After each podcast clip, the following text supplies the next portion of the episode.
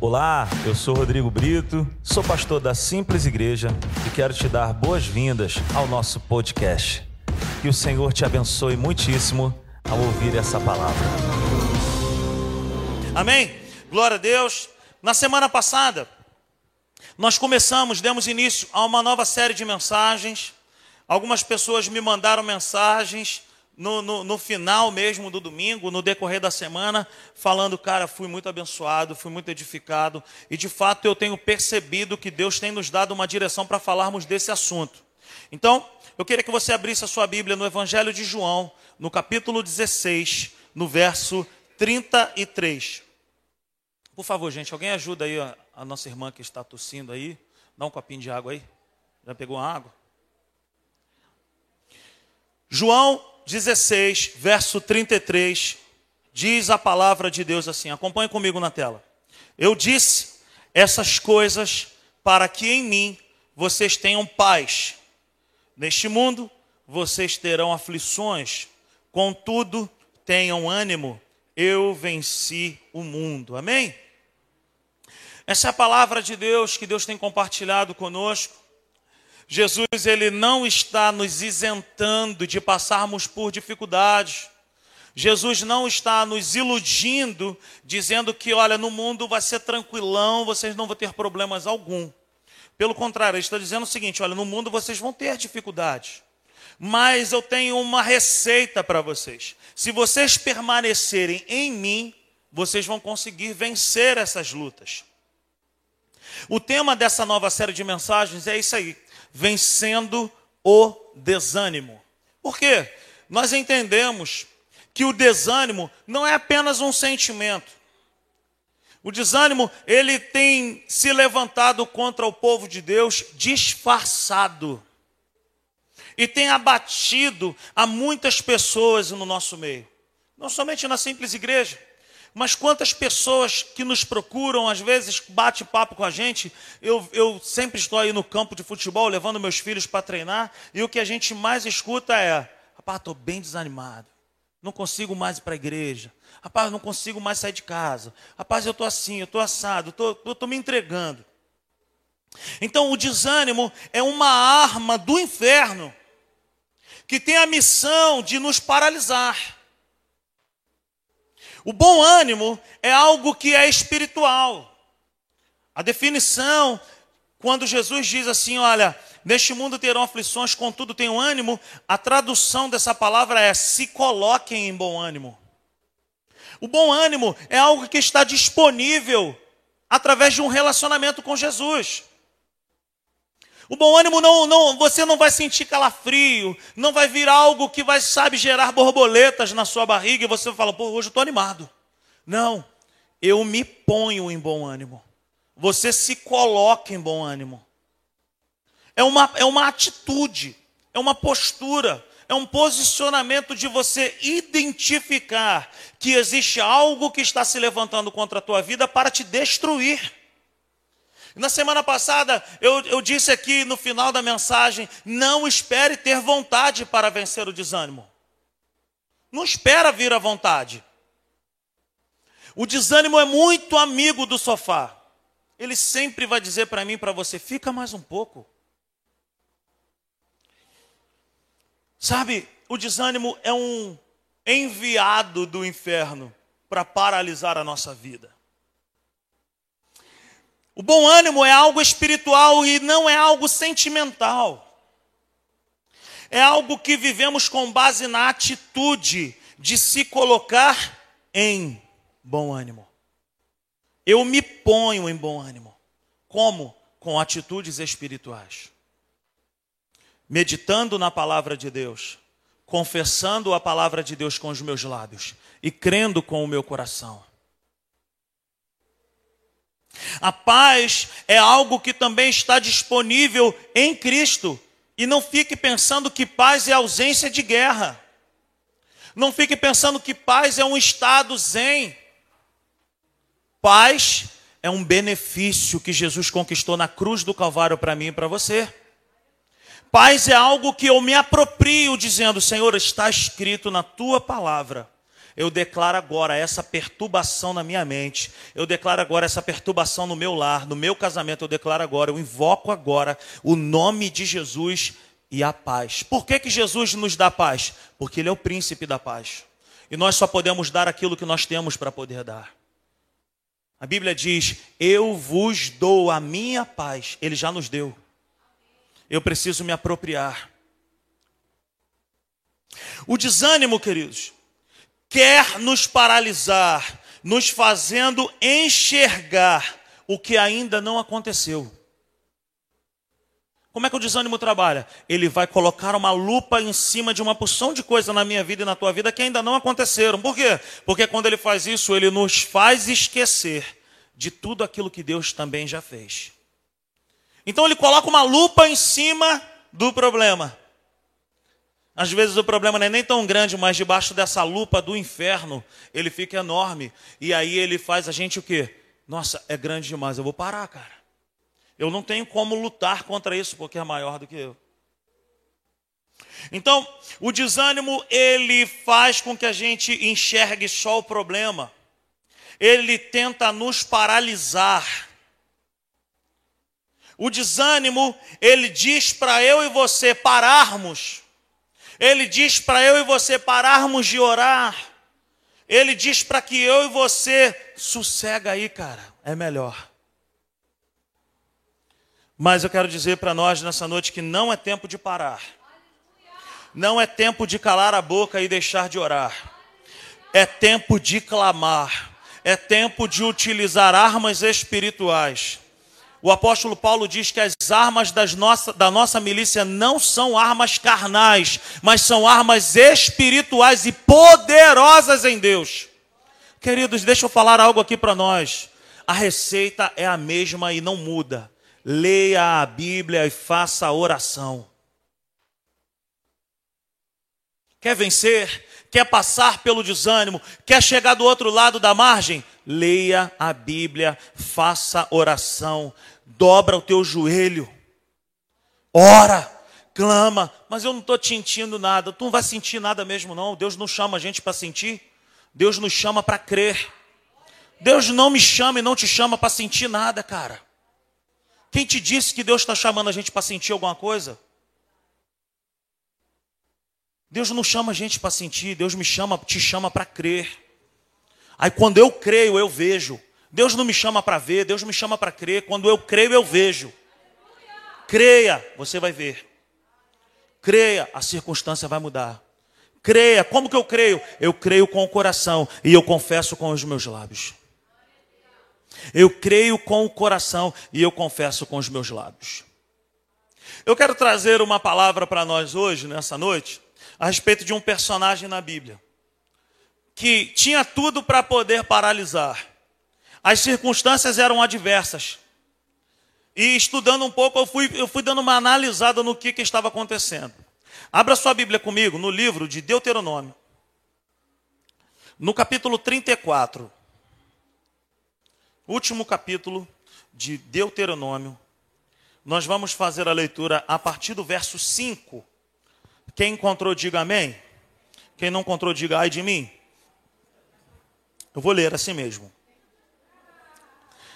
Deuteronômio 34, 5 diz: Moisés, o servo do Senhor, morreu ali, em Moabe, como o Senhor dissera.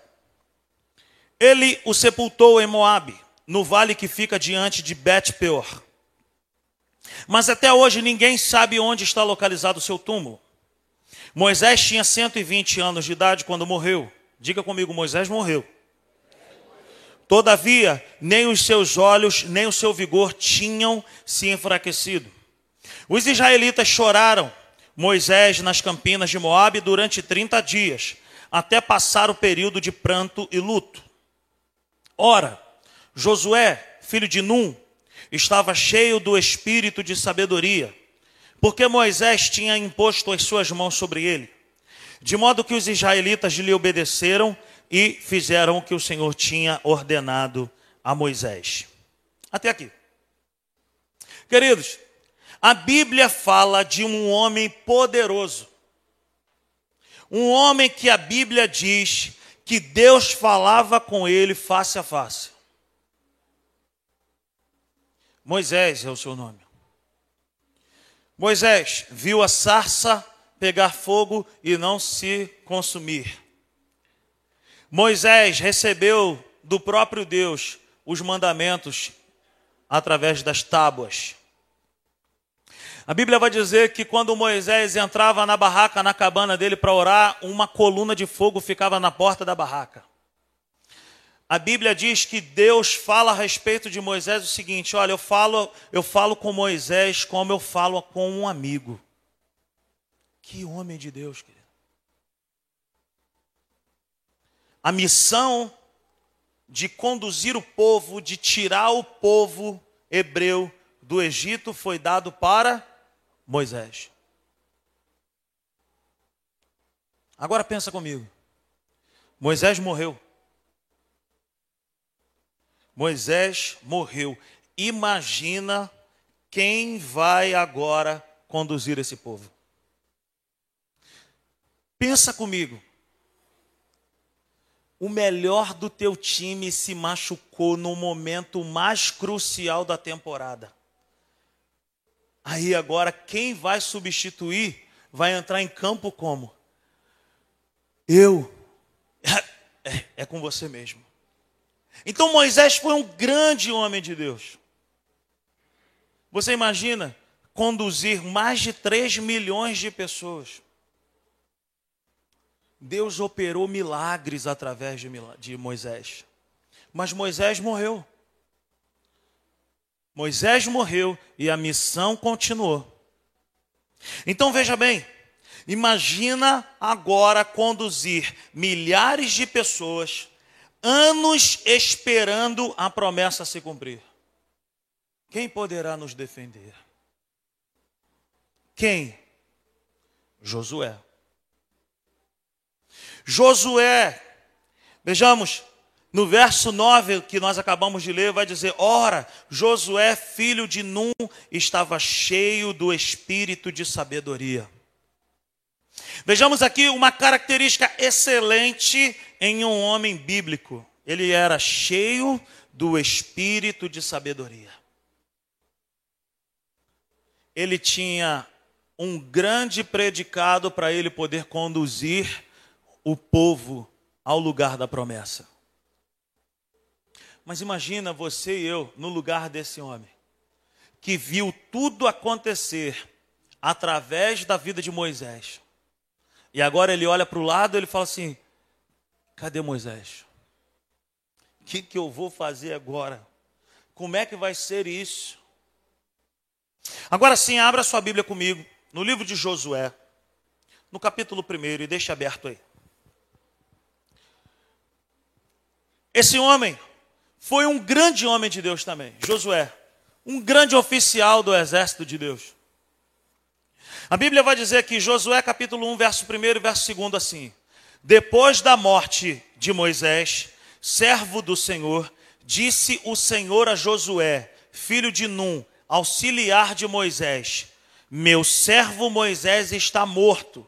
Agora, pois, você e todo este povo preparem-se para atravessar o rio Jordão e entrar na terra que eu estou para dar aos israelitas. Somente até aqui, depois a gente vai ler mais alguma coisa. Veja bem, Josué sabia da morte de Moisés. Então, por que que Deus está dando essa notícia novamente para Josué? Se a Bíblia vai dizer lá em Deuteronômio que ele, que ele fez parte, ele chorou por 30 dias no luto pela morte de Moisés. Por que, que agora aqui no livro, de, no livro de Josué vai dizer a palavra de Deus, que Deus fala para Josué assim, ó, Moisés, meu servo, é morto. Agora você e este povo preparem-se. Por que, que Deus está falando nesses termos com ele? Veja bem, então a missão já tinha dono. A missão que era de Moisés, agora ela é de Josué. Josué, em hebraico, significa Deus é a salvação. É como se Deus estivesse fazendo jus ao nome de Josué, dizendo assim: agora, meu garoto, é contigo. Você vai ser levantado para salvar esse povo. É contigo que eu estou contando. Josué, a vida dele era servir a Moisés. Ele viu muitas coisas através de Moisés. Uma coisa que ele ainda não tinha visto era o tamanho de, de, do desafio que estava diante dele. E uma outra coisa que ele ainda não tinha visto era olhar para o lado e não enxergar mais, encontrar mais Moisés. O que, que eu quero dizer com isso? No coração dele, poderia estar passando o seguinte: cara, tudo o que aconteceu com esse povo aconteceu através de Moisés. E agora? Mas era justamente com ele que Deus estava contando. Josué sabia da morte de Moisés. Então por que que Deus está falando nesses termos com ele? Deus está encorajando Josué. Deus está animando Josué para uma grande tarefa. Deus está dizendo no verso 2: Deus está dizendo: Meu servo Moisés está morto, agora, pois você, é com você. Deus está dizendo: Agora, pois você e todo esse, povo, preparem-se. Deus está dizendo para ele assim: Rapaz, Agora não é hora mais de chorar. Agora não é mais hora de ficar sentado. Agora não é mais hora de ficar aí parado, porque só, só fica parado o banco de praça, querido. O que Deus está dizendo para Josué é o seguinte: é com você mesmo que eu estou contando para completar a obra que eu tenho com esse povo. Mas sentado, parado, não tem como a gente fazer isso. Então eu quero dizer para você: fica de pé, se prepara, porque é contigo mesmo que eu estou contando. Olha os termos que Deus usa com ele: prepara-te, disponha-te. Traduzindo para nós aqui, vambora!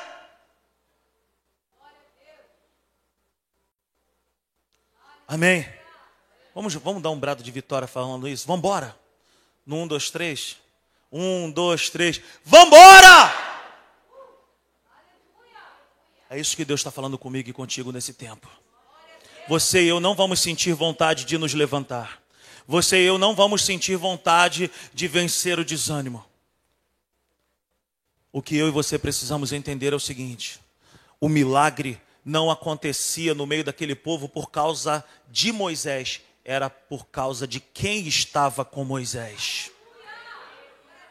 Moisés, um grande homem, uma bênção, mas era Deus que era o estopim do milagre. E esse Deus está ao meu dispor e ao teu dispor. Muitas são as causas para um desânimo se instalar. A falta de alguém. Gente, eu perdi minha mãe, gente. Terrível. Uma dor, meu irmão, que você não faz ideia. Terrível. A falta de alguém pode produzir em nós um desânimo terrível.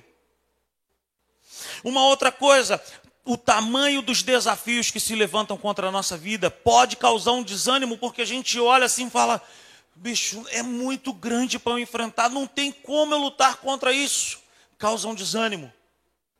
Eu estava falando hoje aqui de manhã, cara, eu vou, eu vou na academia, bicho, na marra, mano para vencer o desânimo, até subir aquela escada bendita da ACP, meu irmão, eu vou na marra. E, e não vou de noite, porque na descida tem o trailer do bigode. Que aquilo ali não, não, não pode, nunca poderia existir.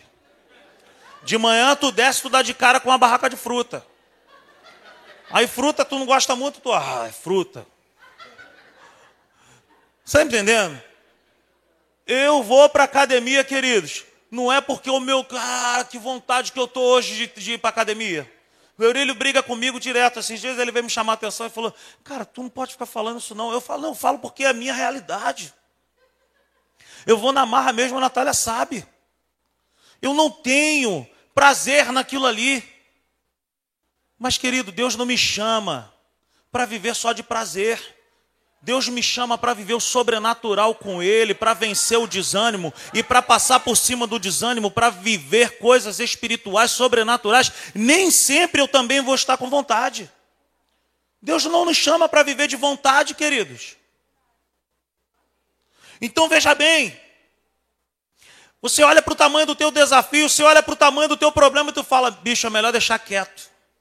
Mas Deus está dizendo para mim e para você nessa noite, não deixa quieto não, se levanta enfrenta, se coloca de pé, não fica parado esperando, porque ficar parado só vai piorar. Uma outra coisa que pode causar o desânimo, imaginação acelerada por causa da ansiedade. Irmão, ansiedade é excesso de futuro. Você está no domingo, o problema só pode ser resolvido amanhã. Então viva aqui agora, aproveita essa atmosfera aqui agora, se esquece de tudo que está do lado de fora, se concentra aqui agora, entrega o teu caminho ao Senhor, confia nele e tudo mais, Ele fará. Abra o teu coração hoje, meu irmão, abra a tua mente hoje, dizendo: Senhor, eu vim aqui com um propósito, e eu quero sair desse lugar restaurado, fortalecido, animado. Aleluia. Que ânimo é esse que eu estou falando, queridos? Não é um, um ânimo que começa bem as coisas e para. Não. Bom ânimo, querido, é a qualidade de começar e terminar bem com entusiasmo, com alegria, com vigor, com disposição. É possível isso, Rodrigo? É possível em Cristo Jesus, através de um relacionamento vivo com Ele, através de uma vida de leitura da palavra de Deus, através de um joelho dobrado. Meu irmão, não se engane, eu falei isso de manhã, eu vou falar de novo. Não se engane, não existe evangelho longe fora da palavra. Não existe evangelho sem oração. Não existe evangelho sem congregar em uma igreja. Não existe evangelho sem comunhão com Deus e comunhão com os irmãos. Não existe. Se alguém te falou que é possível viver um evangelho que não lê a Bíblia, que não ora, que não bota joelho no chão, é mentira. O evangelho que é poderoso é aquele que, primeiro, eu creio com o coração, eu confesso com os meus lábios e eu vou para dentro, meu irmão. Aleluia.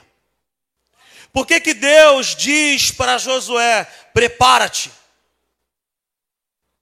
Prepara-te para atravessar o rio e entrar na terra que eu te prometi e prometi para esse povo. Por que, que Deus fala nesses termos?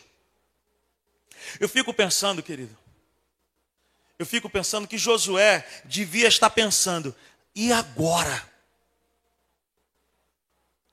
Moisés não está mais aqui, é muita coisa para eu fazer, é muita gente. Que desafio é esse?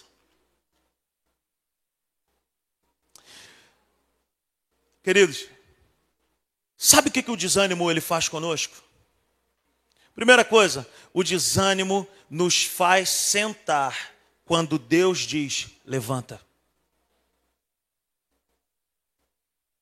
Ele troca tudo de ordem.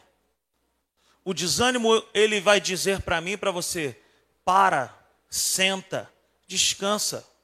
Vai assistir um Netflix aí, fica paradinho aí, igual alambrado de beira de campo. Fica aí. E Deus ele diz lá dentro de nós: não é tempo de parar, não é tempo de sentar, é tempo de orar, é tempo de clamar, é tempo de buscar a minha face. Sabe uma outra coisa que o desânimo ele faz? O desânimo tenta nos fazer parar quando Deus disse: atravessa o rio.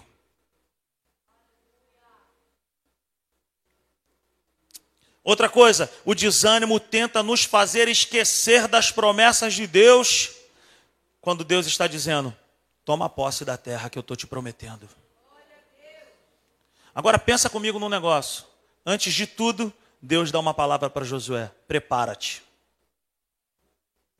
Prepara-te é a minha parte e é a tua parte, porque ninguém atravessa rio de qualquer maneira, porque ninguém se apropria das promessas de Deus de qualquer maneira. Então Deus diz para mim para você: eu sou contigo, eu te prometi, mas prepara-te. Fica de pé, abra teus lábios, leia a palavra, creia, ore, jejua. O que Deus falou a Josué, Ele nos fala hoje. Ele diz para mim e para você hoje: prepara-te. O que que você e eu temos feito para vencer o desânimo e as artimanhas do inferno? Deus fala para mim e para você hoje: prepara-te, atravessa esse rio. Querido, por que, que Deus, sendo todo-poderoso, Ele falou assim: ó, fica tranquilo, não vai ter problema nenhum. Não, Deus diz: prepara-te. Eu sou contigo, mas prepara-te. Atravessa o rio. Deus diz: toma posse. Se preparar é a nossa missão.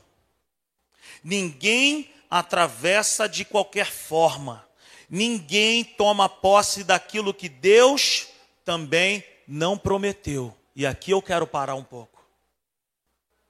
Muitas pessoas estão desanimadas, paralisadas e morrendo espiritualmente dia após dia, porque estão buscando e esperando algo que Deus nunca prometeu para você. Queridos, não queira ser aquilo que Deus não te chamou para ser. Não queira ter aquilo que Deus nunca te prometeu. Existem muitas pessoas que estão sofrendo por algo que Deus nunca falou que iria dar. E as pessoas estão perdendo as suas forças porque estão lutando e perdendo as forças, correndo atrás de algo que Deus falou. Eu nunca te prometi isso. Eu nunca falei que era para você isso. Agora, se Deus te deu uma palavra, se Deus te prometeu algo, eu quero dizer para mim e para você nessa noite: prepara-te, levanta-te, fica ligado, creia com o coração, abra os teus lábios, meu irmão, e comece a declarar: Senhor, eu não abro mão de nenhuma unha das promessas que o Senhor prometeu para minha vida e para minha família. Aleluia. Aleluia. Querido, se Deus não te deu uma palavra para algo, não tenta conquistar na sua força. Se Deus te prometeu, ele é fiel para cumprir. E tudo que Deus promete, meu irmão, ele vai junto com você. Ele vai contigo. A Natália sempre diz algo que eu tomo posse para minha vida. Deus não vai cuidar de um contrato que ele não assinou para você. Como é que é a frase, minha filha? Esqueceu? Deus não assina contrato que não foi ele que nos deu. Queridos, não queira aquilo que Deus não quer para a tua vida. Deseje aquilo que o Espírito Santo tem colocado no teu coração. Por maior que seja o desafio, se Deus te prometeu, Ele é fiel para cumprir. Agora tem a nossa parte, qual é? Prepara-te, levanta, marcha, anda, atravessa o rio, Toma posse da promessa que eu te dei. Aleluia. Eu quero compartilhar com você aqui seis princípios para nós vencermos o desânimo. Acompanhe comigo. Primeiro princípio: entenda que pessoas são importantes no processo. Moisés era super importante no processo, mas Moisés morreu. Então entenda que pessoas são importantes, mas a bênção vem de Deus. De repente você está desanimado porque te falta alguém. De repente você está desanimado porque você olha para o lado e você não enxerga alguém que possa te ajudar. Mas se Deus estiver contigo, você vai vencer. Josué entendeu que os milagres não eram por causa de Moisés, mas era por causa do próprio Deus. Deus é a nossa garantia, queridos. Deus é a nossa paz. Deus é aquele que, se Ele der o aval, você pode ir. Segundo princípio, entenda, entenda que se Deus te prometeu, Ele é fiel para cumprir. Se Ele te prometeu, não invente moda. Não queira colocar na conta de Deus algo que Ele nunca falou contigo. Ouça a voz do Espírito Santo dentro de você, porque as promessas de Deus não nos escravizam, não nos colocam medo, dúvidas as promessas de Deus acrescentam paz, direção. Não nos faltará direção, não nos faltará conselho, se Deus nos prometeu. Terceiro princípio. Abra sua Bíblia comigo em Josué. No capítulo 1, no verso 3, está escrito assim: Como prometia Moisés, Todo lugar onde puserem os pés, eu darei a vocês. Eu acabei de falar isso, sabe? Entenda que a bênção vem de Deus. Agora acompanhe comigo no verso 5. Olha o que, que está escrito: Ninguém conseguirá resistir a você todos os dias da sua vida.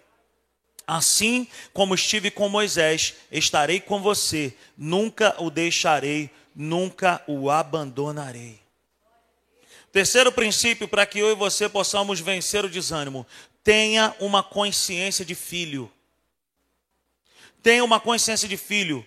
Olha o que, que Deus fala para Josué: nunca te deixarei, te desampararei, estarei contigo.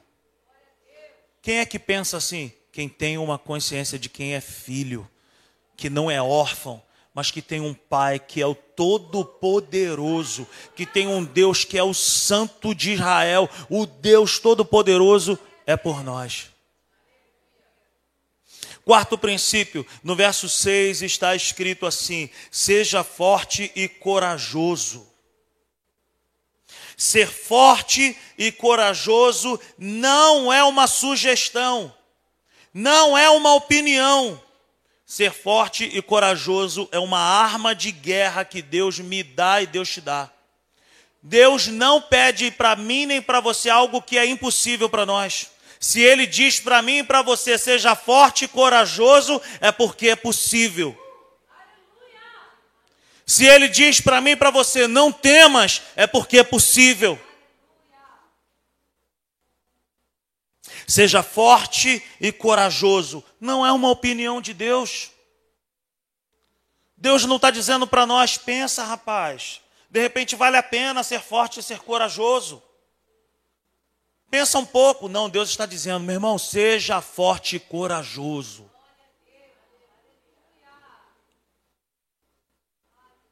É uma arma de guerra. É uma direção que vem de Deus. E é a consciência, consciência de que maior é o que está em nós do que aquele que está no mundo. Aleluia. Verso 7, ele diz: somente seja forte e muito corajoso.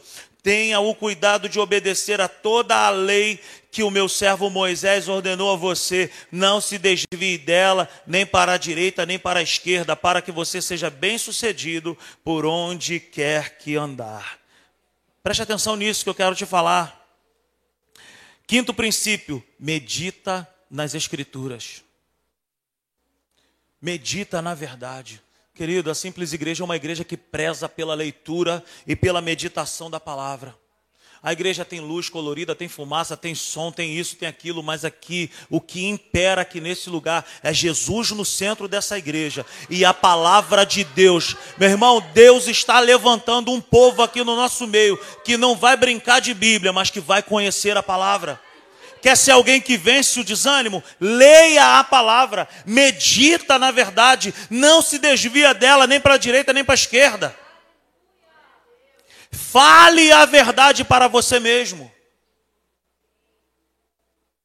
Querido, eu e a Natália, nós fazemos isso igual doido em casa às vezes. Quando a gente percebe alguma coisa saindo do lugar, alguma situaçãozinha com os nossos filhos, meu irmão, a gente se levanta dentro de casa e começa a andar com mão levantada e dizendo: Senhor, a tua palavra diz, a tua palavra nos garante isso, a tua palavra fala isso, isso e isso. A Natália sai para trabalhar e ela vai com aquela palavra no coração dela. Porque meditar na palavra é diferente de você ler e se desfazer da palavra. Meditar é ruminar a palavra. É você pegar essa palavra e você passar o dia inteiro com essa palavra assim. Meu Deus, está tudo, tá tudo complicado, está tudo diferente, está tudo difícil. Mas a tua palavra diz. Se a tua palavra diz, eu prefiro ficar com a tua palavra, ainda que os meus olhos não consigam ver, ainda que eu não esteja sentindo nada. Deus não me chamou para ver, Deus não me chamou para sentir, Deus me chamou para crer. Eu vou crer até o final. Como, Rodrigo? Pela palavra. Fica com a palavra. Não deixe a palavra. O que, que a Bíblia diz ao respeito da tua família? O que, que a Bíblia diz a respeito do teu casamento? O que, que a Bíblia diz a respeito dos teus filhos? O que, que a Bíblia diz a respeito do teu futuro? O que, que a Bíblia diz a respeito da tua saúde? O que, que Deus diz a respeito da tua vida profissional? Eu é que sei que pensamentos que tenho ao vosso respeito, diz o Senhor dos Exércitos, são pensamentos bons que, que a Bíblia diz a respeito dos meus filhos? Os nossos filhos serão como flechas na mão do arqueiro, eles vão cumprir o propósito que Deus tem para a vida dele.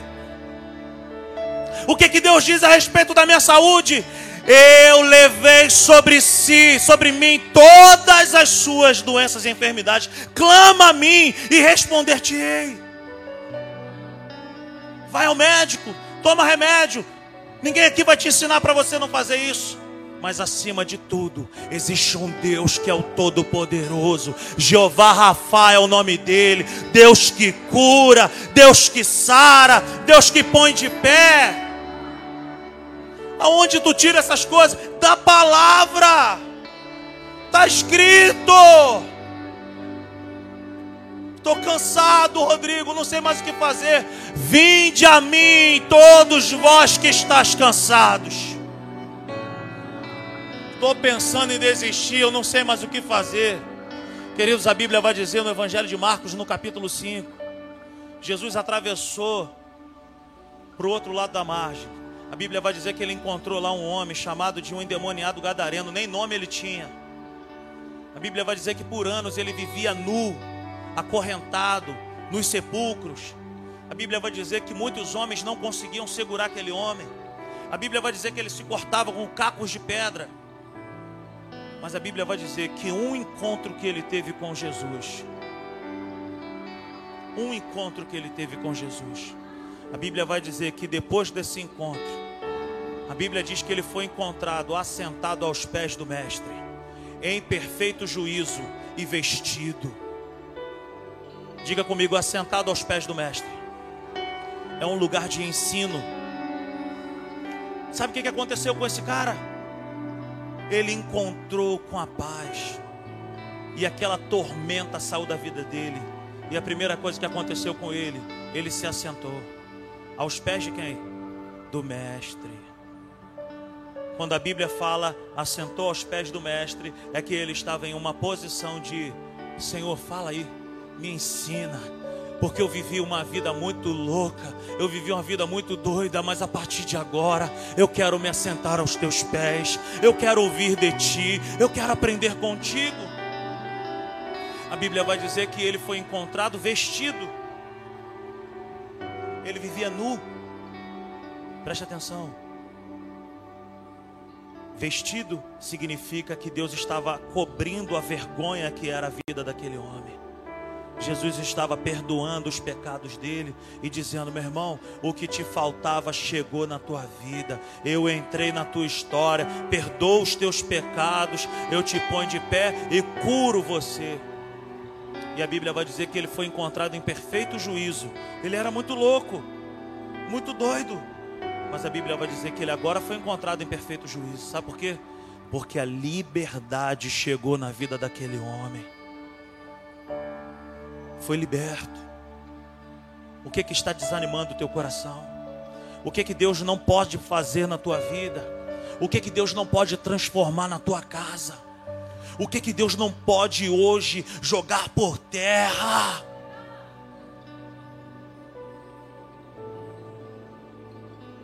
E por último, seja forte e corajoso, porque aonde você for, diz o Senhor, ao meu respeito ao teu respeito.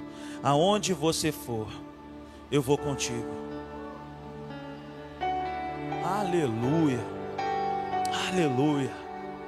Aleluia. Mauricinho, vem aqui, vem aqui, Romo. Por favor. Vem aqui, Gustavo. Sobe aqui rapidinho, por favor. Estou chamando aqui as torres gêmeas aqui. Fica aí. Já vou aí.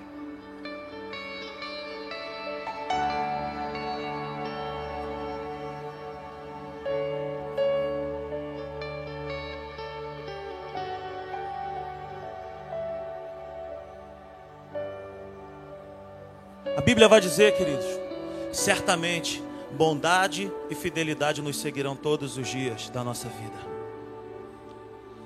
A Bíblia vai dizer, através desse livro de Josué, que aonde ele fosse, Deus estaria com ele. Queridos, o diabo tem que pensar duas vezes antes de entrar numa briga com a gente, porque nós temos o Pai, o Filho e o Espírito Santo conosco. E aonde a gente vai, eles vão atrás de nós, eles cuidam de nós. Não, meu irmão. Alguém seria capaz de enfrentar? Você já imaginou? Você já imaginou? Você não é qualquer pessoa, não, querido. Deus, Ele é por mim, Deus, Ele é por ti. Aonde quer que você vá, eis que estarei contigo. Certamente bondade e fidelidade certamente bondade e fidelidade nos seguirão todos os dias da nossa vida. Aleluia.